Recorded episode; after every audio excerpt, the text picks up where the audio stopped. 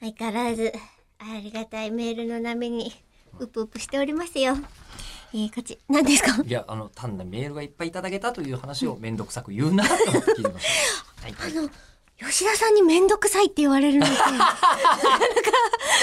うカだウンタ ーね。パンチなんですさけよど。 うでございますね。あのえーミューコミプラスをお聞きの皆さんはわかると思います私はめがん、どくさいのゴンゲ ですから。はい。えーえー、こちらですねたっくんさんからはい。ひらがなたっくんさんからいただきました。ありがとうございます。えーイベント参加させていただきましたよ。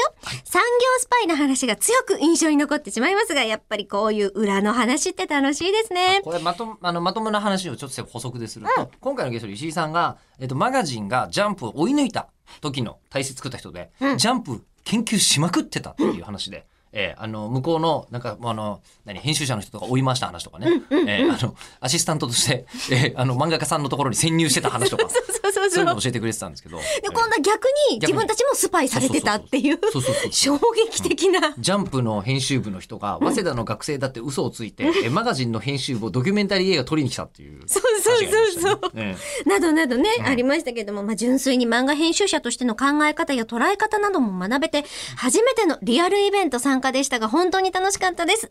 そして、チェキ会。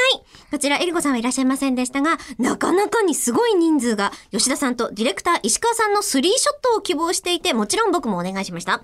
口を開くのリスナーの狂気を実感しました。あークレイジーですね。うんあと、自分で送った伴奏音源が自分以外の手で CD になる というなかなかない経験だったのでろくな、こと本当にありがとうございますと。こ本当そうですよ、ね。いただいたんです。